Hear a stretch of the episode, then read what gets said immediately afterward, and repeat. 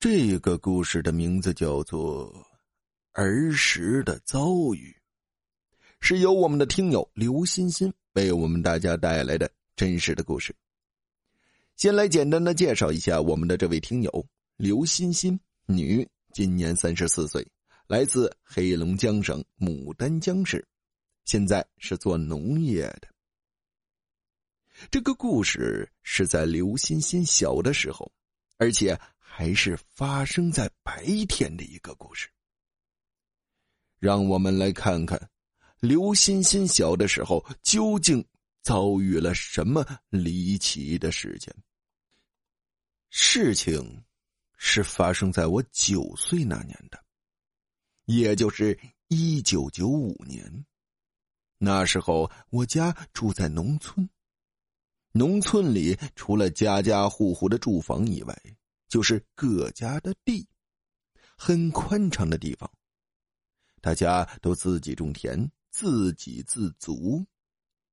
那时候的发展并不像现在一样，各个地方都已经是高楼林立。那时所有地方还都是平房呢，农村的学校当然也不例外，也是平房。那时的学校有六个年级，加上教师的办公室和幼儿班，一共有八间屋子。那年夏天的暑假，下午天太热了，再加上我们还是小孩子，在家也待不住，我和我妹妹就觉得没意思，我俩就商量着去学校玩。因为农村里家家户户距离也近，学校也在村子中，所以我们离学校非常的近。从我家出门走到学校都用不了三分钟。到了学校之后，我俩也不知道玩啥好，就思考了一会儿。后来我们就讨论，反正学校也放假了，要不咱们就敲门吧。就当是遛弯，逛一圈学校了。其实，学校就是按照顺序的八间平房而已。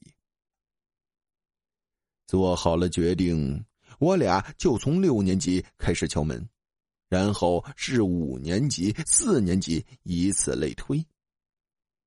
当我们敲到幼儿班的时候，里面就传出了一个女人的声音，说：“请进。”我和妹妹互相对望了一下，就以为是有哪个老师没回家呢。当我们要进去的时候，却发现了门是锁着的，是从外锁着的，在里面打不开。我跟妹妹说：“是不是有人来学校偷东西了呢？”我妹妹说。咱俩呀，去学校后面看看，是不是有人从学校的后窗户翻进去了？于是我俩就跑到了学校的后面。当我俩跑到了学校的后面，仔细的那么一看，可把我俩给吓坏了。学校幼儿班的后窗户是用砖砌死的。